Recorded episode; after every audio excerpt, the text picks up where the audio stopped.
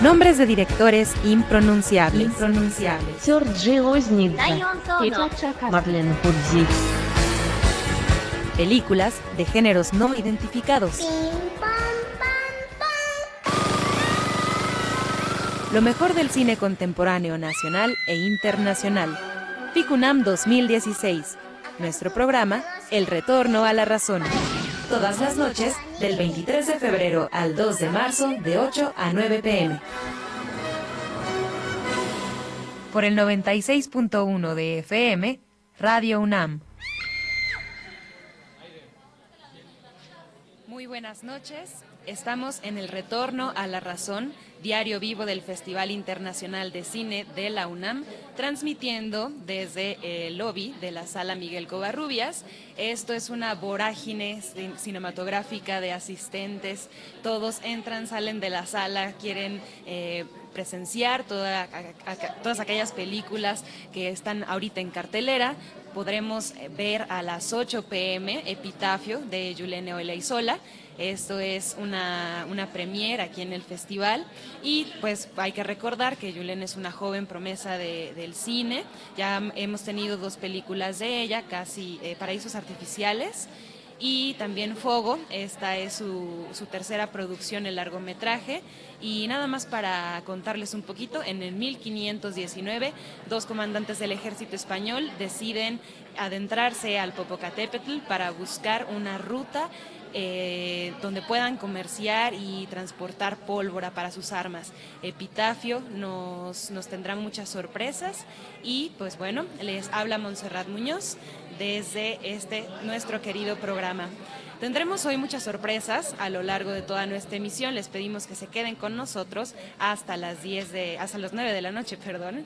Y nuestra primera sorpresa es un encuentro con un académico y y también investigador de la UNAM, el doctor Francisco Peredo, aquí presente. Buenas noches, Francisco. Buenas noches, gracias por la invitación. Un gran amigo del Retorno a la Razón. Pues bueno, tengo aquí en mis manos un libro titulado José Revueltas, obra cinematográfica 1943-1976 una obra escrita también en gran parte por ti. Cuéntanos un poco de cómo este libro eh, se presentó hoy en las eh, alas de este festival y por qué es importante ahora rescatar y pues bueno, adelante. Bueno, lo primero que yo diría es que el libro le viene muy bien al programa porque si el programa se llama El Retorno a la Razón, seguramente que leyendo a revueltas y recordando a revueltas, volveríamos a la razón y a la necesaria reflexión sobre este país. José Revuelta siempre fue un escritor muy incómodo porque hablaba contra los abusos de poder, hablaba de los humildes, hablaba de los perseguidos, hablaba de los encarcelados, hablaba de los pisoteados por el exceso de poder y por el abuso del poder. Entonces, este libro que coordinamos Carlos Narro y yo, pero que tenemos un conjunto de invitados, un conjunto de colaboradores, eh, refiere lo que José Revueltas hizo para el cine, que aunque no lo parezca, se parece mucho al tipo de personajes y situaciones que abordó en su literatura.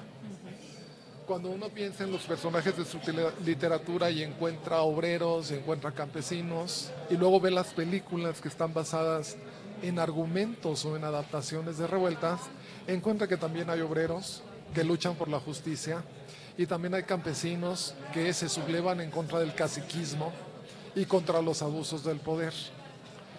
Yo creo que para repensar a José Revueltas en su quehacer cinematográfico hacía falta un libro que de manera unitaria recuperara la mayor parte de lo que fue la trayectoria cinematográfica de Revueltas. Sobre todo porque mucho de su quehacer en el cine quedó diluido por la firma del director. Y el gran director con el que él colaboró fue Roberto Gabaldón. José Revueltas fue para Gabaldón lo que Mauricio Magdaleno fue para Emilio Fernández. Un escritor sin el cual Gabaldón no habría sido quizá todo lo magnífico que fue, como Emilio Fernández no habría sido todo lo magnífico que fue si no hubiera tenido de su lado a un colaborador como Mauricio Magdaleno. Cuando uno piensa en la filmografía de Revueltas, y voy a decir unos cuantos títulos, Sí. Rosauro Castro, El rebozo de soledad, En la palma de tu mano, La otra, La diosa arrodillada, La noche avanza, hasta la última de las películas que se basó en una obra de Revueltas, El apando, incluso películas como Zona Roja. Piensa uno en un escritor que tenía un fuerte sentido compromiso con lo social, que tenía un fuerte sentido de compromiso con los humillados. Y de hecho un amigo de él, Salvador Elizondo, en algún momento lo denominó así. José Revueltas fue el biógrafo de los humillados, decía él. Y cuando uno piensa en José Revueltas y ese tipo de historias, piensa en cómo José Revueltas encontró la forma de conciliar entre los que eran los intereses comerciales de la industria fílmica, las que eran las necesidades de halagar al público que asistía al cine con un final feliz y de todas maneras hacer historias que fueran de carácter crítico. Si toma uno por caso películas como Rosauro Castro, uno ve que en la película aparecen en las paredes carteles del PRI y eso no es casual.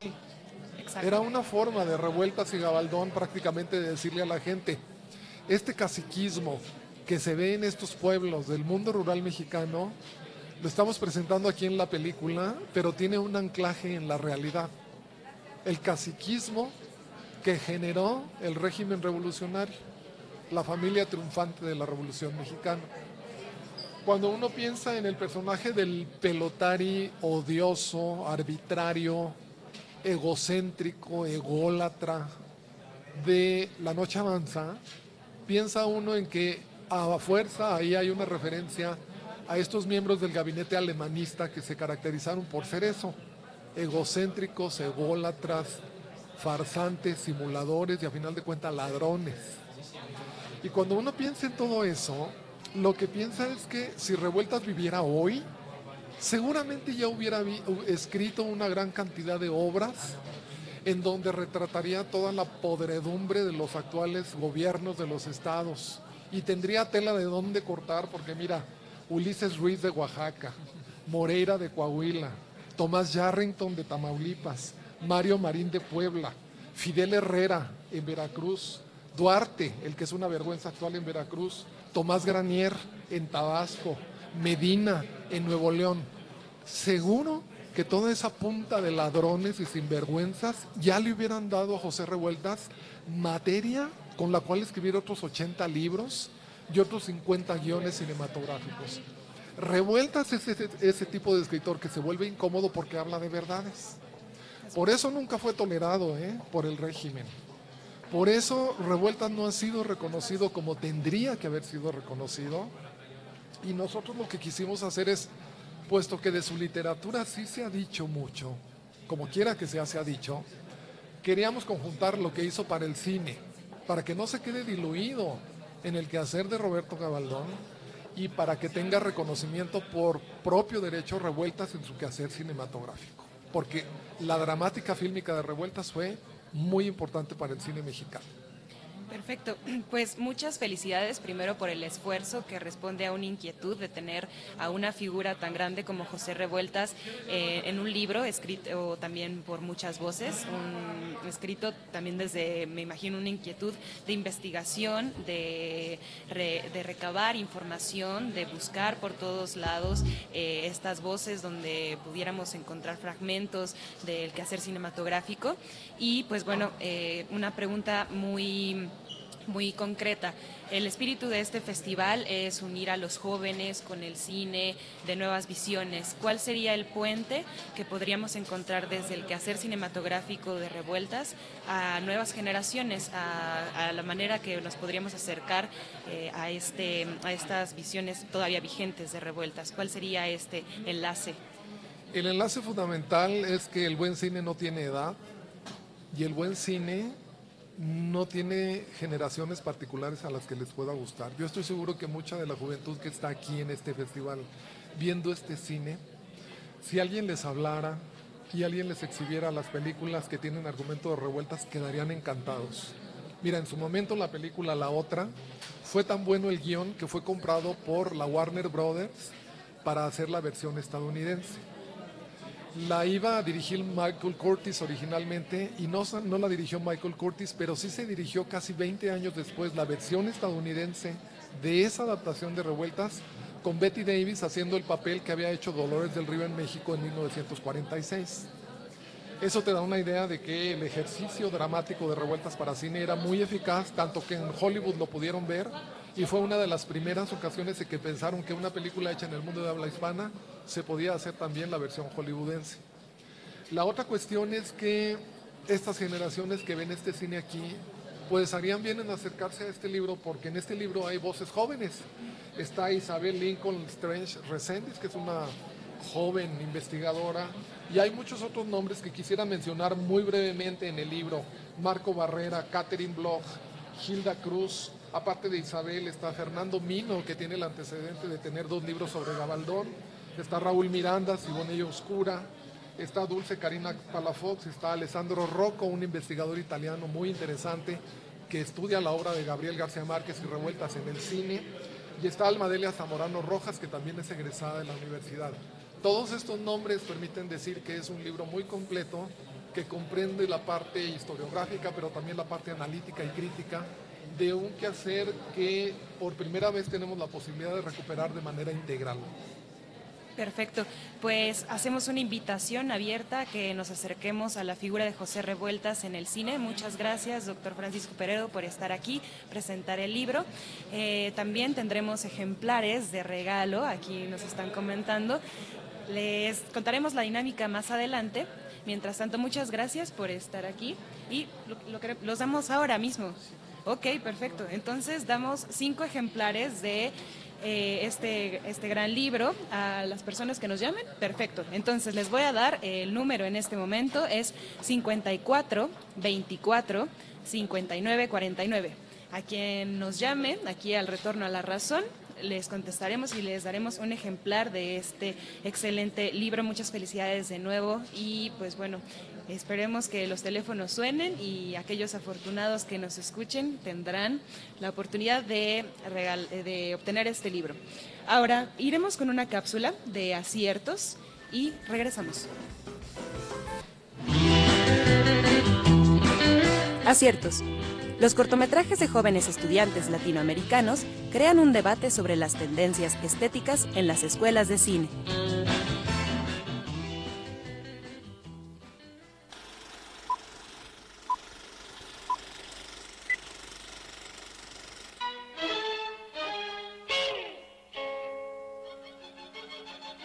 Con frecuencia olvidamos que los orígenes del cine son también los de la enseñanza para el mismo. El cinematógrafo, uno de los inventos con mayor potencial del siglo XIX, se exhibía ante los ojos de nuevas generaciones por los hermanos Lumière, quienes enseñaban su funcionamiento. Aquellos jóvenes quienes decidían aprender la magia del aparato fueron los encargados de ir por el mundo en búsqueda de fenómenos dignos de ser filmados. Batallas, Acontecimientos sociales y vistas de la vida cotidiana en aquellos tiempos se registraron con el propósito de ampliar las posibilidades de la técnica cinematográfica. Tal como sucede desde el origen del cine hasta ahora, la función educativa del lenguaje fílmico sigue vigente a través de los esfuerzos de profesores y alumnos quienes proponen visiones particulares con cada ejercicio de cámara. En nuestro país, durante 1963 se crea el Centro Universitario de Estudios Cinematográficos, el CUEC, escuela de cine que a la fecha es la más antigua de América Latina, presente desde ese entonces en el intercambio de ideas y formas del cine mexicano. Aciertos, una sección del FICUNAM que rinde homenaje a la tradición académica en el cine.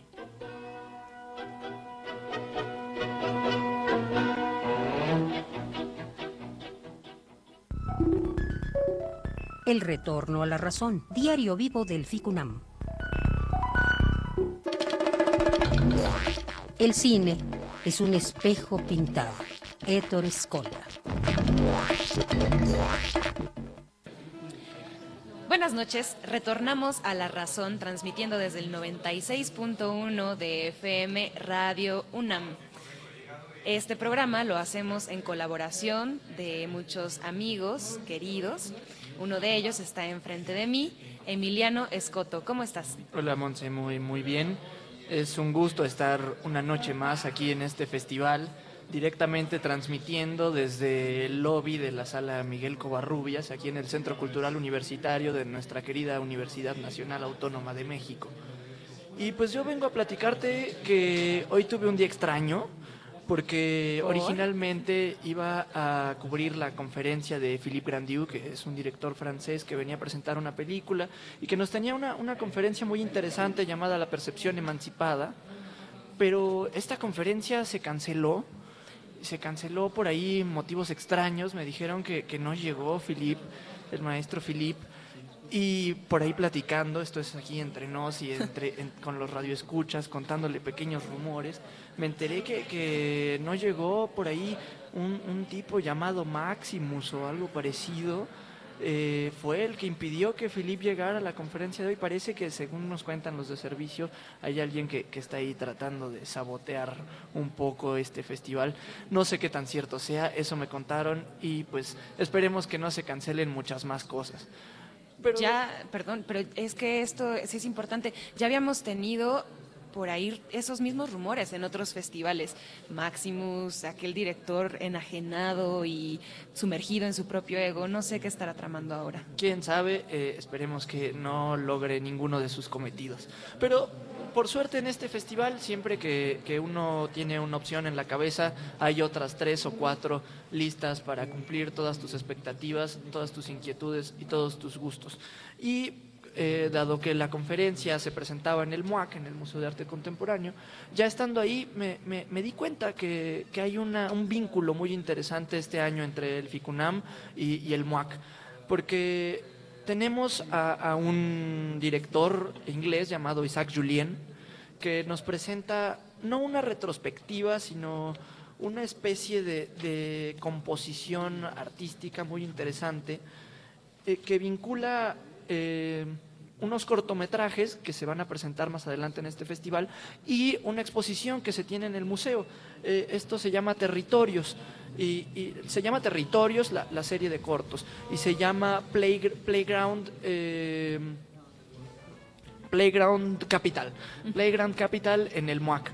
Yo me fui a ver al MUAC la exposición y esto consta de, de dos versiones. Una primera en donde hay tres pantallas en grandes, en, un, en un salón muy, muy amplio, oscuro, en donde se preste- presentan varias historias que critican constantemente el momento actual que vivimos de, de consumismo desenfrenado, de, explotación desde muchos aspectos, de, soledad total. Es, son una serie de cortos muy, muy, muy duros porque aparecen personajes devastados completamente por, por este mecanismo económico social en el que vivimos. Es muy interesante vincularlo a lo mejor con revueltas, por ejemplo. Yo eh, me quedé pensando en, en todos estos trabajadores que van por, por todo el país y que no tienen sentido de vida, no tienen sueños, no tienen prácticamente nada más que el tener que ir a trabajar todos los días, siendo mucama, siendo meseros, siendo un montón de cosas. Y el trabajo de Isaac Julien va justo a, a criticar, a, a confrontarnos con todos estos personajes autómatas que somos todos nosotros. Él, él defiende eh, el comunismo, trata de, de reinventar todas estas políticas de izquierda y confrontarnos con ellas para cambiar un poco el mundo. Y esto se vincula de maneras muy interesantes con, con lo que se va a presentar en el festival, en el FICUNAM, porque aquí lo que hace es no solo criticar eh, las, la, la- atmósfera económica social, el- el- el momento económico social en el que vivimos, sino también la corporalidad, la imagen y el simbolismo y el significado que construimos del cuerpo. Eh, presenta tres cortos en donde, hable, en donde habla de, movimientos negros, personaje, a partir de personajes negros, irrumpe con, estereotipos, irrumpe con prejuicios, irrumpe con un montón de cosas. Se presentan tres cortos muy interesantes, estarán por ahí el lunes, eh, por ahí pueden checar la cartelera, yo los recomiendo ampliamente porque conocer el trabajo de Isaac Julien, como a mí me pasó el día de hoy, te deja pf, pensando un montón de cosas, te deja pensando realmente qué es lo que quieres hacer con tu vida, qué es lo que quieres hacer en el día a día, qué es lo que estamos haciendo todos como sociedad.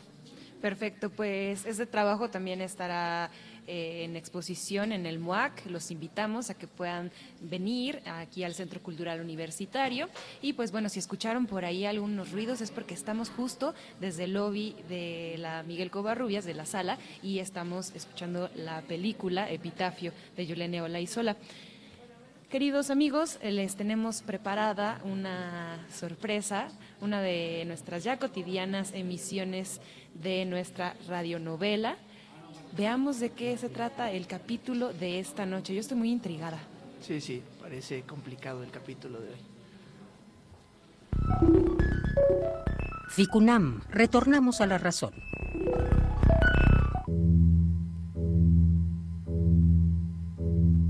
En el capítulo anterior, Eva encontró una misteriosa USB marcada con una M gigante. Frente a la computadora, está a punto de desentrañar los secretos que guarda. Jaime Jacobo, debe de haber una sola persona responsable que me ayude a desentrañar este caso. Esta USB que tenemos marcada con una M puede contener evidencia muy importante que nos ayude a regresar los Pumas de plata. esa M, esa maldita M, esa macabra, malévola M, que seguro representa al mismísimo mal. Yo no quisiera investigar lo que hay aquí, pero bueno, menos mal que siempre cargo con mi computadora para ver los archivos del festival y bueno, al parecer está vacía. Ficunameros, me dirijo a ustedes y en especial a su líder San Giorgi, Eva San Giorgi. Espero que les haya gustado el chocolate. Veo que por sexto año consecutivo han olvidado invitar a mi única e inigualable película al Ficunam. Esto es inaudito. Así que simplemente tomé lo que me pertenecía.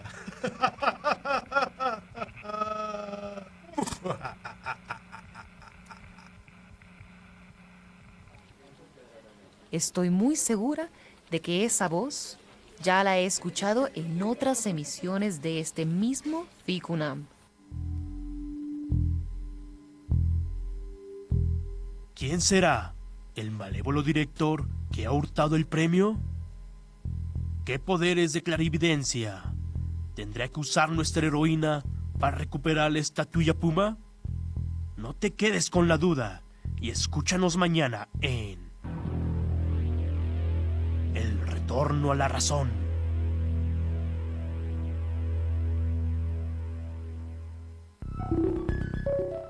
El retorno a la razón.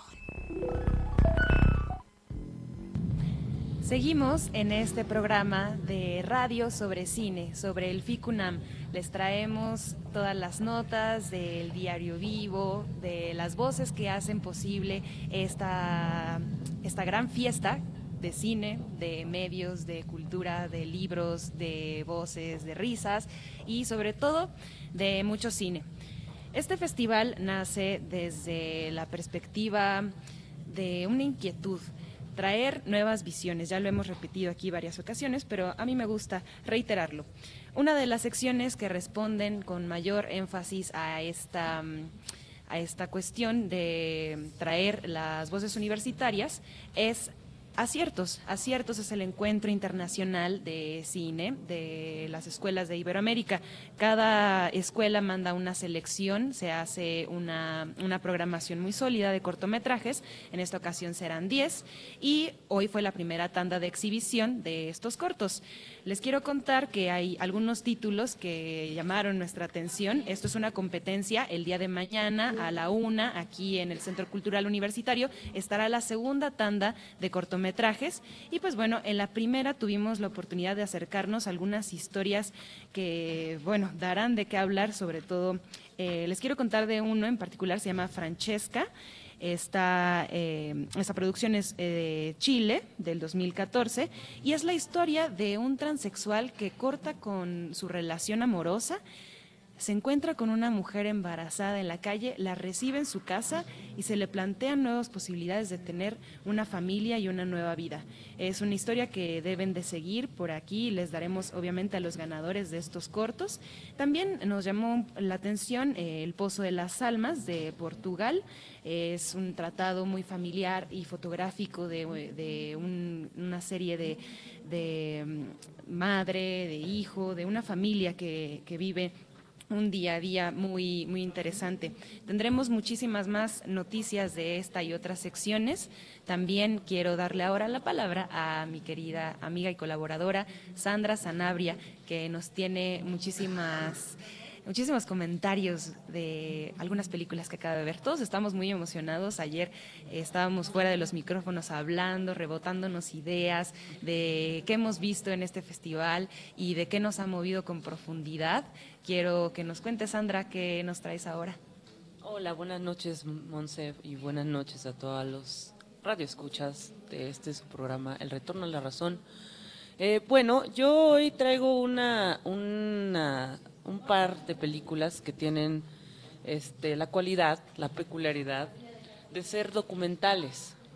Yo, bueno, tengo una, una debilidad por los documentales. Este, me gusta mucho estudiarlos, verlos, este, desmenuzarlos, ¿no?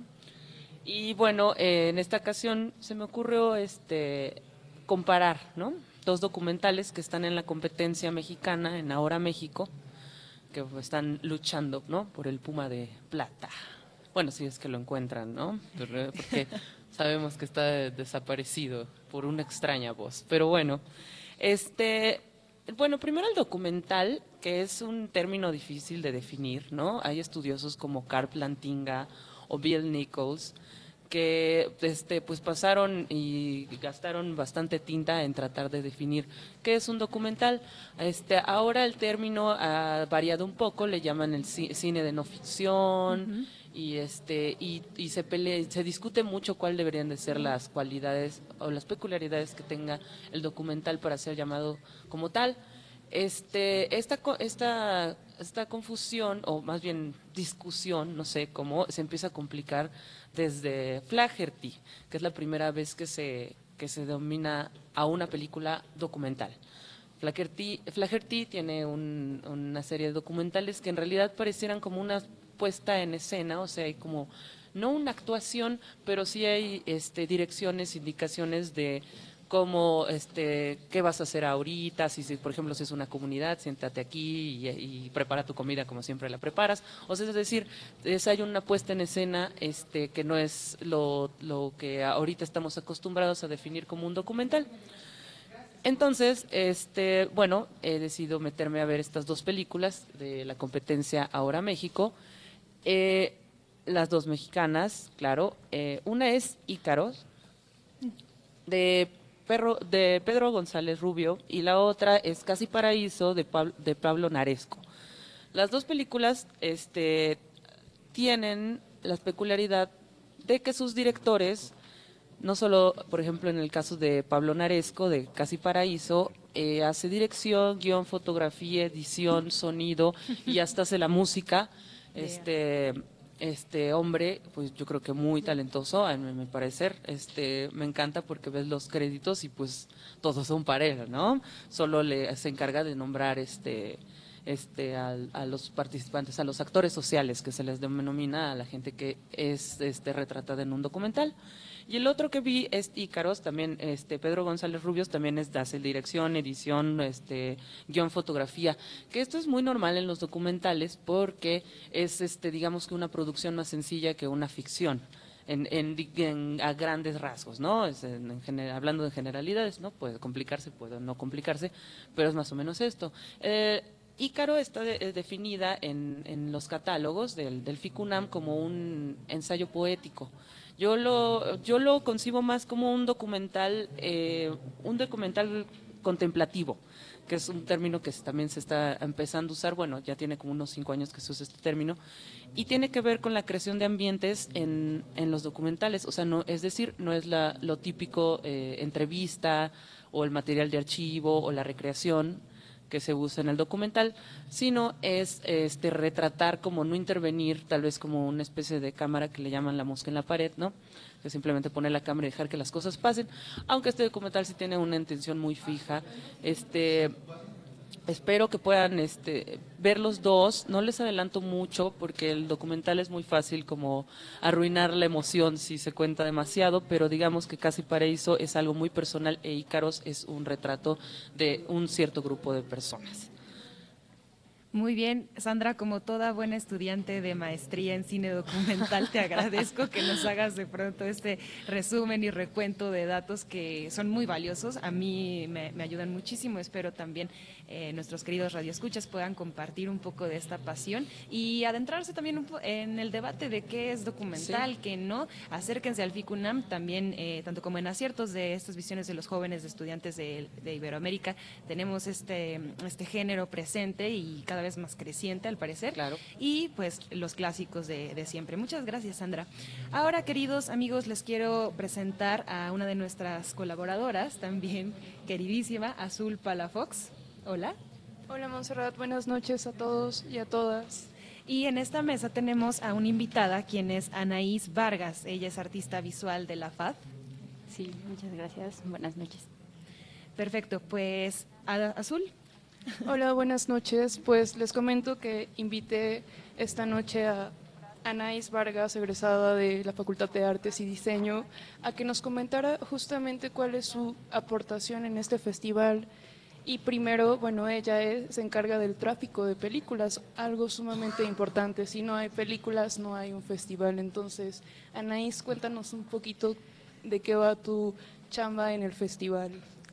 Bueno, el tráfico de copias eh, consiste en traer todo el material que se va a presentar de todos lados, de todas partes, para tenerlo aquí y una vez ten- teniéndolo ya aquí en México en las oficinas y demás, es pasarlo a todas las sedes y todas las salas en las que vamos a presentar el material. Y además de eso, pues conseguir y recabar toda la información que va para todos lados, como es en el catálogo, en la página y demás. Listo. Y cuéntanos cómo es que has llegado a FICUNAM. Pues primero comencé como una espectadora desde el primer festival que, que organizó Eva y los demás programadores. Eh, y después, justo en el proceso de hacer mi servicio soci- social, eh, pues metí Ficunam, de hecho hace dos años lo intenté, pero todavía no estaba artes visuales integrado en esto y apenas el año pasado comencé mi servicio social con Ficunam y ya este año me llamaron para integrarme en tráfico de copias. Y bueno, entonces a propósito y volviendo a tu chamba de tráfico de películas, quiero pensar que te has visto más de cinco o, las... ¿Cuántas se proyectan en el festival? ¿Cuántas fueron en total? 98 películas. ¿Y cuántas te has visto, Anaís? De esas 98. Desafortunadamente no he podido verlas todas, a pesar de que sí, he ten- sí tengo el acceso a la mayoría de las películas, pero eh, desafortunadamente el tráfico sí es una cuestión que te quita muchísimo tiempo.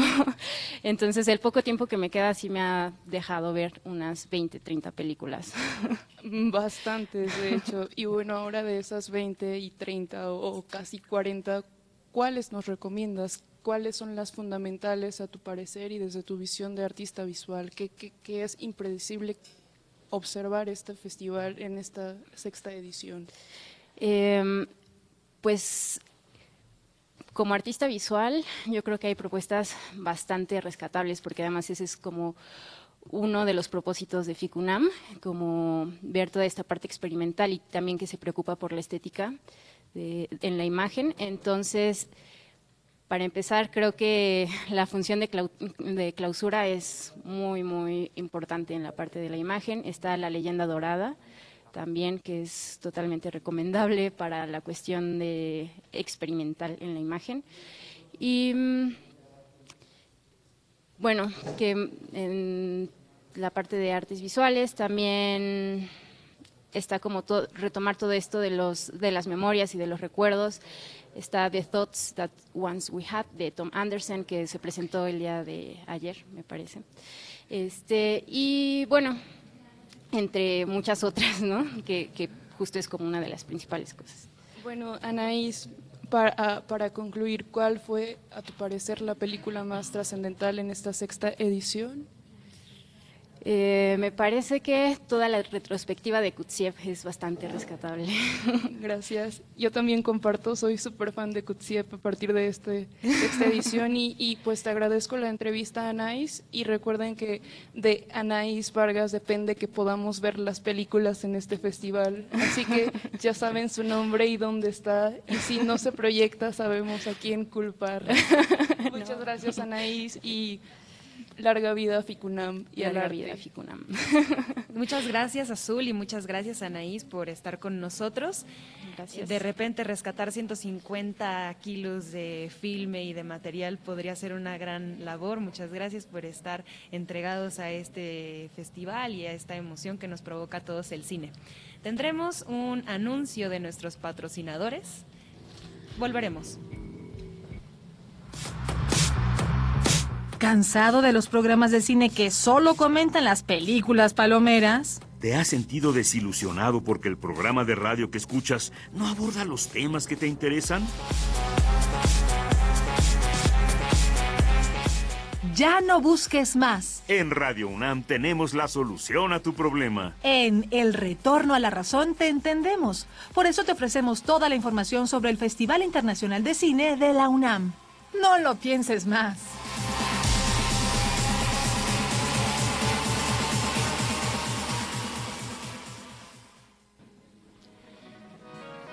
En este momento se está proyectando en la sala Miguel Covarrubias Epitafio, una película en codirección. Tenemos aquí a los directores, ellos son Julen Olaizola y Rubén Imas. Buenas noches chicos, ¿cómo están?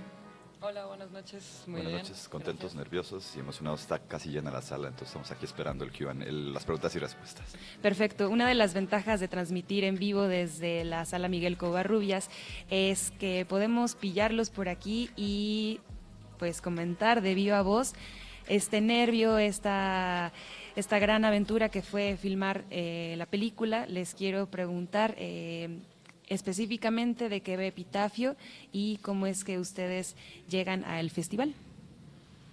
Eh, Epitafio narra la, recrea eh, el ascenso que realizó el capitán Diego Dordaz, que pertenece al ejército Hernán Cortés, el ascenso que realizaron al Popocatépetl en el año 1519, un poquito antes de entrar por primera vez a Tenochtitlan.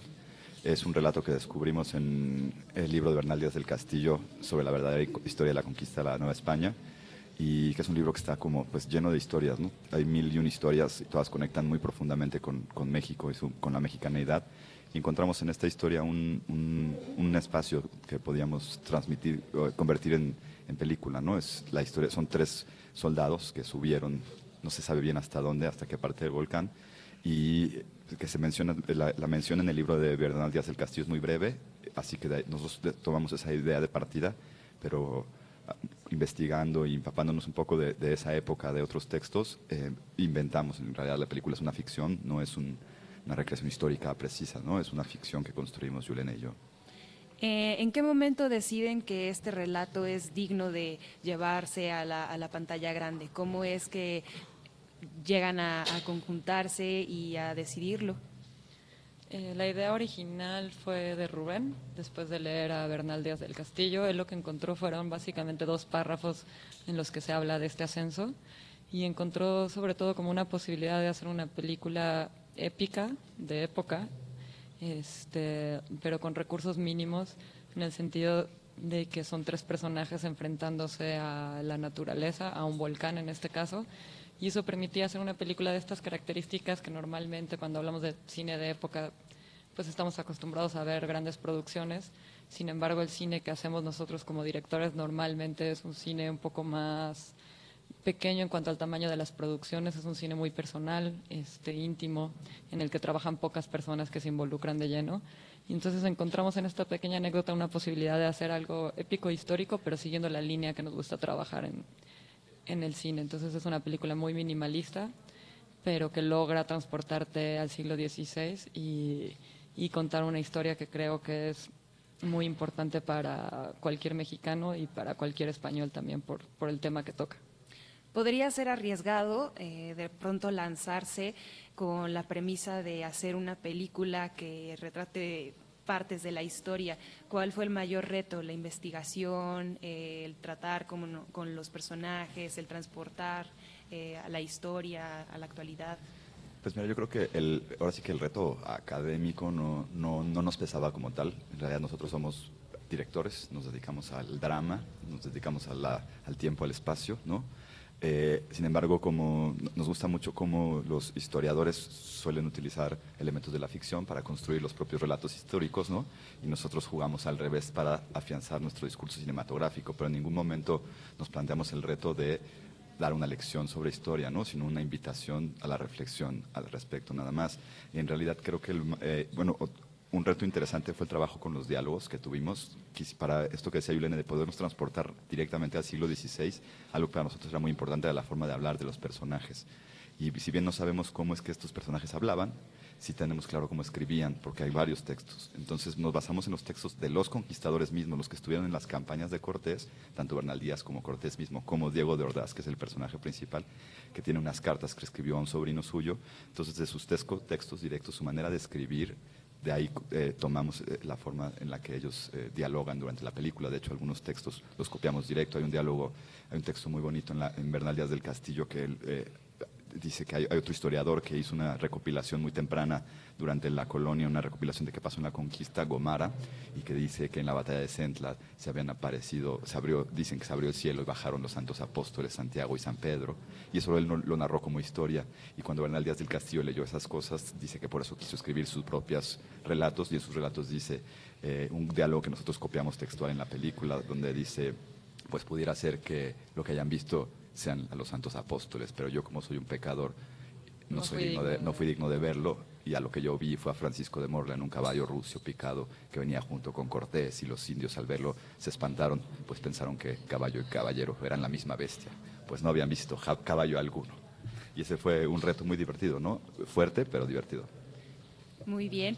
Eh, de pronto lo tienen muy, muy sólido, de verdad es una, una, gran película en este sentido. Y quisiera que nos hablaran un poco de esta situación de filmar en alta montaña. En, eh, digo, filmar en condiciones naturales de pronto podría ser una gran hazaña. Ustedes estuvieron eh, muy cerca de, del Popo, de estos escenarios naturales. Cuéntenos un poco del detrás de cámaras, cómo es que una producción se enfrenta a días eh, haciendo esta labor. ¿Cómo fue para ustedes? El rodaje se llevó a cabo este, unos primeros días en, las faldas del Popo. Eh, no podemos filmar realmente el ascenso en el Popo porque está activo y no, se puede subir. Lo más lejos que podíamos acceder era hasta la zona de Tlamacas. A partir de ahí nos trasladamos al pico de Orizaba, donde se llevó a cabo ahora sí el ascenso. Son volcanes parecidos de alguna manera y sobre todo nos interesaba el pico de Orizaba porque cuando los conquistadores subieron el Popo, el Popo todavía tenía glaciar, el cual ahora ya está, ya no existe, ¿no? se ha derretido. Sin embargo, el pico de Orizaba sí tiene todavía su glaciar, entonces era un, volcán que se semejaba mucho a lo que fue el Popo antes. Entonces el rodaje, pues básicamente en la montaña fueron cuatro semanas viviendo ahí, acampando ahí. Eh, íbamos subiendo poco a poco. primero filmamos dos semanas a una altura de 4.000 500 metros más o menos a la altura del refugio y después fuimos subiendo poco a poco hasta llegar a una altura de 5.000 metros.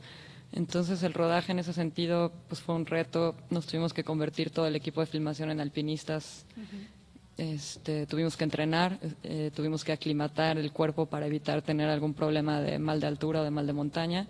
Además nos, nos cubrimos, digamos, con la compañía y el apoyo de guías de montaña profesionales y de un equipo muy importante de porters o sherpas que, que, eran, que son habitantes del pueblo de Hidalgo, que, que, viven en las faldas del volcán y que se dedican a trabajar en la montaña, ayudando a cargar víveres, este, lo que sea necesario.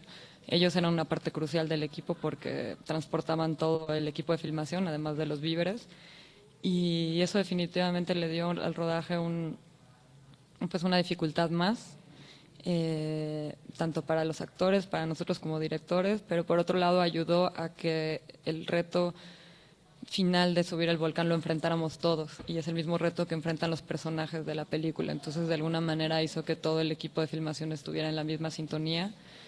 Sufrimos los mismos fríos, este, la mala alimentación, el no descansar, pero todo eso creo que de alguna manera impregnó la película de realismo y de la aventura similar a la que enfrentaron los conquistadores. Perfecto. Como experiencia y como última pregunta, eh, ¿con qué se quedan de todo este largo viaje? Que también una de las estaciones es justo estar aquí ahora presentándola en el FICUNAM. Uy, esa es una pregunta difícil, porque nos quedamos enriquecidos, sobre todo como personas, primero que nada. Creo que el crecimiento de esto que dijo Julián de convertirnos alpinistas por un momento eso fue muy valioso realmente, ¿no? Independientemente de que seguimos madurando como cineastas, y en el, en el cine que queremos proponer, el manifiesto cinematográfico en el que estamos inmersos, pero creo que el hecho de habernos convertido en alpinistas, aprender lo que es ese respeto a la montaña y esa manera de, de cuidarte, de cuidar tu cuerpo y cuidar tu seguridad. Siempre en el cine se dice que todo por nada por encima del cine, la toma es primero y en este caso en este rodaje era primero la montaña, primero el paso seguro y después vamos haciendo la película y en ese sentido convertirnos en alpinistas un rato fue fue pues memorable en realidad. Julen.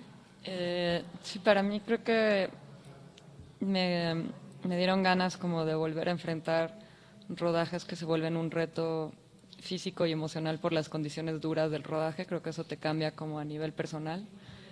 Eh, y por otro lado fue muy rico trabajar con un tema histórico. Yo personalmente me gusta el cine que mezcla documental y ficción, como que nunca me imaginé que iba a llegar a ser una película de época y en ese sentido fue una aventura muy grata y que, que me dan las ganas, digamos, de volver a filmar quizás cosas de nuestro pasado histórico. Bien, pues muchas gracias, Yuleno Laizola y Rubén Imas, codirectores de Epitafio, parte de la competencia internacional. Gracias. Y. Gracias. Gracias.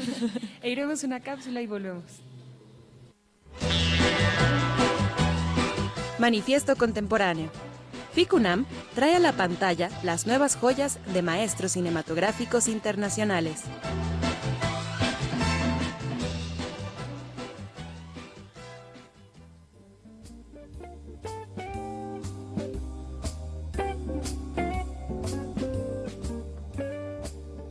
De todos los directores que se presentan en la sección Manifiesto Contemporáneo este año, me gustaría mencionar a dos maestros en concreto. En primer lugar, José Luis Guerín, quien hizo la primera enciclopedia de la historia del cine en español y ha obtenido diferentes premios alrededor del mundo, como el Premio Especial del Jurado durante el Festival de San Sebastián en 2001 o el Premio Nacional de Cinematografía. Guerín nos presenta la Academia de las Musas, en ella, el cineasta se dispone a seguir desde el mes de noviembre en adelante, sin que se identifique el año en curso, las clases de un filólogo italiano en torno a la literatura y en especial a la figura de la musa en la cultura occidental. Del lenguaje no se sale. Defiende el profesor de literatura mientras pasa por una exploración del deseo, la seducción y el amor romántico, en la experiencia tanto del hombre como de la mujer a través de ciertos textos claves de la literatura clásica. Esa invención determinante en la economía libidinal será inesperadamente puesta en crisis, una de las tantas sorpresas narrativas del film. Pero no todo pasa por la palabra y la vida en el aula.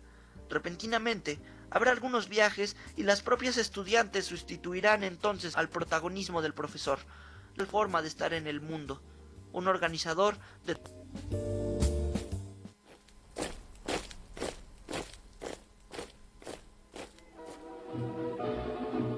Mi segunda recomendación es el director Sergei Loznitsa, a quien estuvo dedicada una de las retrospectivas del año pasado. Cuando se habla de manifestaciones, movilizaciones y otro tipo de acciones sociales, es difícil pensar en lo bello o en la poética, pero no lo es cuando se conoce el trabajo de Sergei Loznitsa. El cine de Loznitsa es una ventana que da directo a los momentos de verdadero cambio social, una ventana a la revolución. La película que Ficunam nos presenta este año es El Evento, una película que nos recuerda el fallido golpe de Estado de la falange extrema del Partido Comunista de la Unión Soviética de 1991, que llevó a la luz la gran crisis del aparato soviético luego de 70 años de régimen. Poco después, la Unión Soviética colapsaría. Los Nitsa reúne material extraordinario grabado en blanco y negro por ocho cámaras que registran el evento. En este material encontramos imágenes capturadas desde el interior de algunos palacios institucionales que realmente sirven para contextualizar lo que está sucediendo afuera. Entre la multitud hay esperanza, protesta indignación, pero sobre todo poca claridad. Los Nitsa intenta reflexionar sobre lo que realmente significó el fallido intento de despojamiento de Gorbachev en San Petersburgo. Esto provoca interrogarnos si aquella ilusión de libertad y apertura no fue otra puesta en escena más para reconstruir una nueva faceta del régimen. Los Nitsa se confirma como el cineasta político más importante de nuestro tiempo, debido a la lucidez de su inspiración matemática más que a la ideológica, que quizá permite entender con más claridad el tiempo en el que vivimos. Las proyecciones de estas películas pueden consultarse en la página www.ficunam.org. No se las pierdan.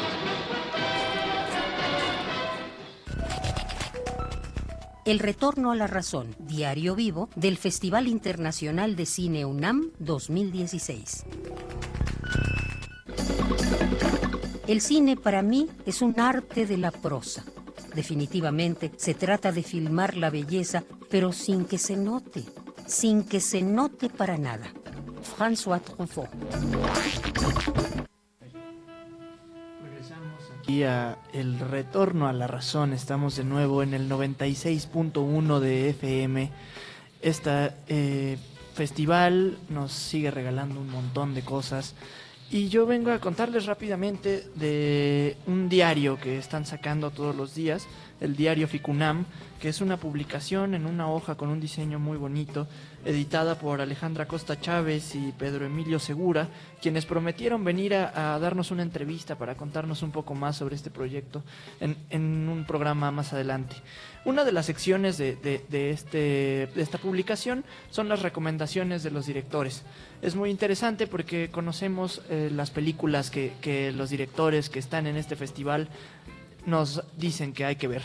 Eh, por ahí tenemos en, el día de hoy eh, las recomendaciones de John Torres, que son El Tesoro de Cornelio Porombuí, que está participando en el Manifiesto Contemporáneo, y que la siguiente, la siguiente función será el domingo 28 de febrero a las 18 horas en el Cinepolis Diana, que es una de las sedes alternas a este festival. También nos recomienda las mil, y unas las mil y una noches de Miguel Gómez, que se presenta en, en, tres volúmenes. El volumen 1, El Inquieto, el domingo 28 de febrero a las 18 horas en el Teatro de la Ciudad, que es por ahí un, una edición especial, ¿no? una función especial. El volumen 2, El Desolado, que se presenta el lunes 29 de febrero a las 16 horas aquí en la sala Miguel Covarrubias. Y el volumen 3, El Encantado, que se presenta el martes primero de, febrero, de marzo el martes primero de marzo a las 16 horas en la sala Miguel Covarrubias también. Vayan a verlas, son recomendaciones de John Torres. Bueno, sí, Emiliano, yo también tengo aquí una otra de estas ediciones. Creo que esta fue la del día de ayer, pero todavía está este pues válidas, ¿no? Las recomendaciones que esta vez son de Miguel Gómez. Eh, nos recomienda la Academia de las Musas, ¿no? Del Manifiesto Contemporáneo que va a ser el próximo domingo 28 de febrero, el día de mañana a las 20 horas en la sala Miguel Covarrubias. John Fromm, eh, que es de competencia internacional, es el domingo 28 de febrero a las 13 horas, sala Miguel Color Covarrubias. Y otra función el martes primero de marzo, 20 horas, en el Cinepolis Diana, como ya lo dijiste, otra sede alterna a este festival. Pues muchas gracias Emiliano y Sandra. Recordemos que el FICUNAM tiene proyecciones, sedes alternas al Centro Cultural Universitario, también tiene conferencias magistrales, presentaciones de libros, exposiciones en el MAC. Tenemos muchas actividades para ustedes. Y bueno, nada más irrumpo para decirles que recibí un mensaje de Melissa, que como no puede venir este fin de semana, me pide que les cuente acerca de un hombre que llega a la taquilla del cine, pide su boleto y el taquillero que ya lo reconoce le dice, pero este es el quinto boleto que me compra. Y le dice, sí, pero es que el señor de la puerta me lo rompe. El Mucha- espíritu de Melissa poseyendo a Carlos Narro. Exactamente. Pues bueno, hemos llegado al final de nuestro programa. Esta es la parte donde sonreímos todos y somos un gran equipo, como siempre. En la conducción, Sandra Sanabria, Emiliano Escoto, Azul Palafox y su servidora Montserrat Muñoz. En la producción, Héctor Fantomas Salik. El productor ejecutivo Carlos Narro, en la edición Lidia Arellano, Ricardo Márquez, Luis Arturo de la Sancha, en la operación Rubén Piña, Paco Mejía, Kevin Muñoz, en la transmisión Javier Molina, Diego Cruz, Jesús Silva, como siempre, todos saludando con mucho cariño a Andrea Yerid Castañeda y a su pequeño Julián. Esto ha sido todo por el día de hoy. Los invitamos a que escuchen el retorno a la razón hasta el 2 de marzo de 8 a 9 pm. Se despide todo el equipo. Buenas noches. Adiós. Vengan al cine.